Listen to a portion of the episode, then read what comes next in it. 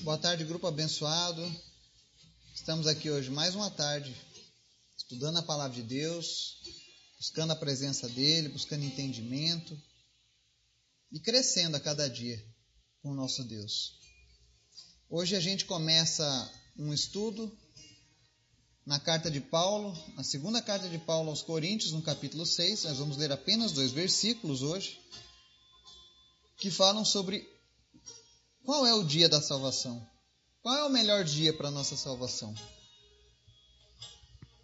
Mas antes da gente começar o estudo de hoje, eu quero convidar você para estar orando, intercedendo. Em especial, peço que você esteja orando pela vida e pelo ministério do evangelista Rubens Cunha.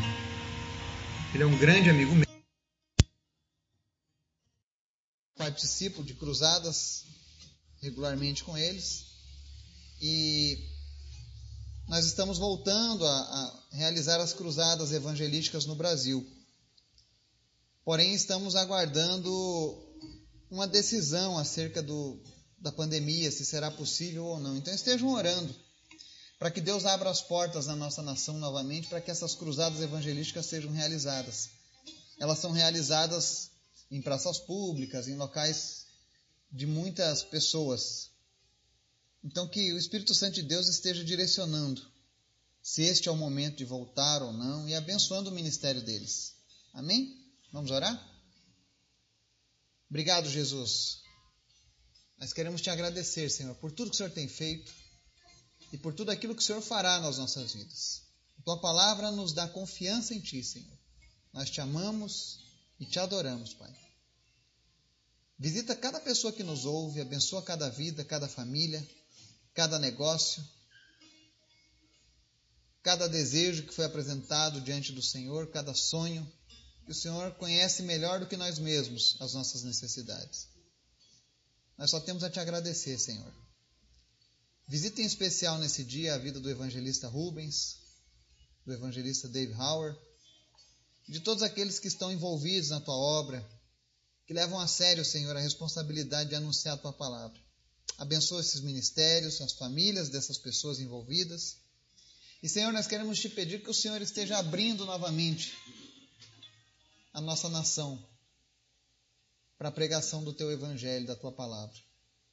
E em nome de Jesus, meu Deus, que hajam milhares e milhares de milagres durante essas cruzadas. Em nome de Jesus, que a pandemia não venha atrapalhar a tua obra, Deus, aqui nessa terra. Também quero te apresentar, Senhor, em especial, a vida da Cat Rosário, que luta contra um câncer do endométrio. Em nome de Jesus, traz a cura, Pai, para ela. Resgata, Senhor, a saúde da tua filha, em nome de Jesus. Visita todos aqueles que lutam contra o câncer, Covid, florona, influenza, não importa a doença, o Senhor é poderoso para trazer cura na vida dessas pessoas, Pai. Visita o seu Roseno, que está internado. Visita o seu Joaquim, que teve a perna amputada. E no nome de Jesus, Deus traz recuperação para eles e cura, em nome de Jesus. Também quero te pedir, Senhor, fala conosco através da tua palavra e nos ensina nesse dia, no nome de Jesus. Amém. Palavra de 2 Coríntios 6, versos 1 e 2 diz assim: como cooperadores de Deus, insistimos com vocês para não receberem em vão a graça de Deus. Pois ele diz: Eu o ouvi no tempo favorável e o socorri no dia da salvação. Digo que agora é o tempo favorável, agora é o dia da salvação. Amém? Aqui nós vemos o apóstolo Paulo iniciando essa carta, este capítulo, e ele fala num tom mais, mais áspero acerca de não receberem em vão a graça de Deus. Você sabe o que é receber em vão a graça de Deus? É aquela pessoa que busca a face de Deus, encontra, mas que desmerece todo o sacrifício que Jesus fez por ela. Ela vive a vida pela carne, ela não dá muita bola para Deus, ela só busca a Deus nos momentos em que a coisa realmente está difícil. Aí eles correm para Deus. Mas quando as coisas melhoram, eles simplesmente voltam a viver como viviam antes. Isso é, é receber em vão a graça de Deus. É você ter em sua mão o poder regenerador da graça de Deus e fazer pouco caso dele.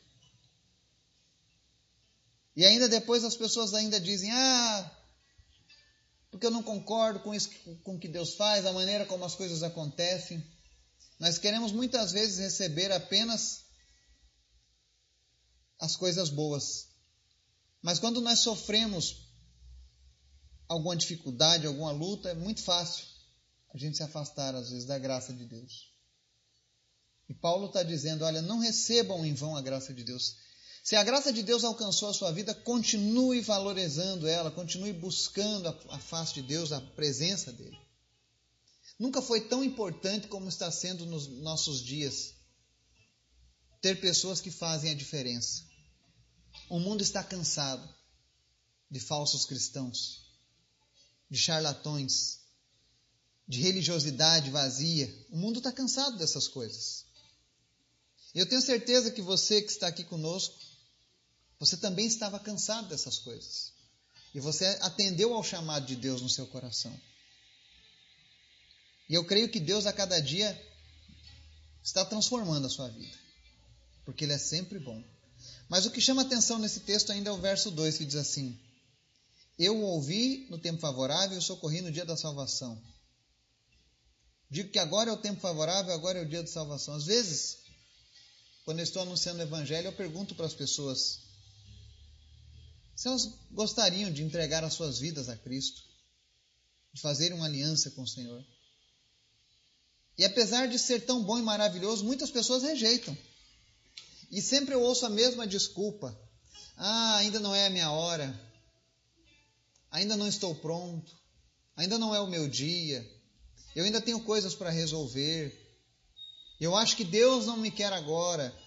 E a palavra está dizendo que o dia da salvação é agora, é hoje, é nesse momento. Se você que nos acompanha ainda não fez uma aliança com Jesus, ainda não entregou a sua vida para Jesus, não espere o tempo passar. Teve muitas pessoas que esperaram o tempo passar e não tiveram a segunda oportunidade de fazer, de tomarem essa decisão. E depois não adianta você querer culpar Deus. Se de repente você se encontrar num lugar da perdição eterna, sofrendo. Não adianta você querer, ah, Deus, mas eu fiz isso, eu fiz aquilo. Deus vai dizer: olha, você não fez o principal. Eu te ofereci salvação, eu te ofereci socorro no tempo favorável. O tempo favorável é agora. Aliás, o mundo nunca esteve tão favorável, nunca esteve tão preparado para receber o perdão e a misericórdia de Jesus quanto nos nossos dias, em que o pecado tem aflorado das mais diversas maneiras, onde o pecado tem invadido a cultura, tem corrompido as nossas crianças, a nossa juventude, tem tentado destruir as famílias. O que é que as pessoas estão esperando? Que as catástrofes sejam maiores? ou que mais pessoas se percam, para que elas compreendam que o tempo é agora e que a salvação é individual.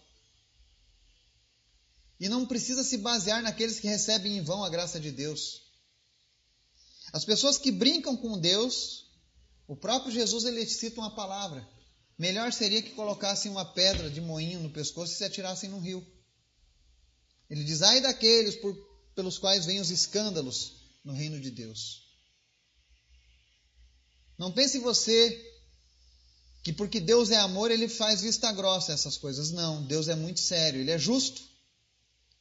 É um dos atributos divinos a justiça. E ninguém poderá dizer, a partir do momento que ouviu essa mensagem, ah, eu não sabia qual era a melhor hora, Senhor, de entregar a minha vida para você. Porque hoje Jesus fala, agora é o tempo favorável e agora é o dia da salvação. Se você não fez isso, faça isso. Faça essa aliança com Jesus, entregue a sua vida para Ele. Se você ainda não sabe como fazer isso, se você faz parte do nosso grupo no WhatsApp, você tem o meu contato. Liga para mim. Terei o maior prazer em orar com você, em te guiar nessa, nessa decisão. Nós estamos aqui para fazer a obra do Senhor. Amém? Que Deus abençoe cada um de vocês. Te dê um dia na presença dEle. No nome de Jesus. Amém.